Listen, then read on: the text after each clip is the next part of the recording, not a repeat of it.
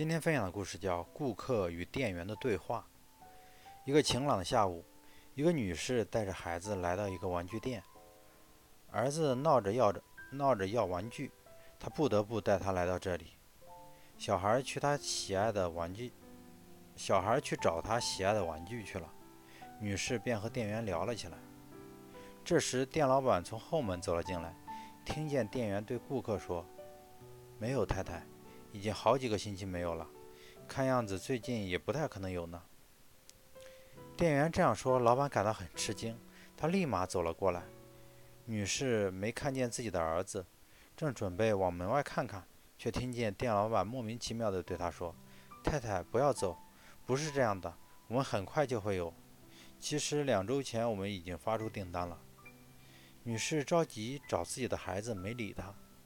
店老板一一把将店员拖到旁边，大声训斥：“绝对不能对客人说我们没有什么。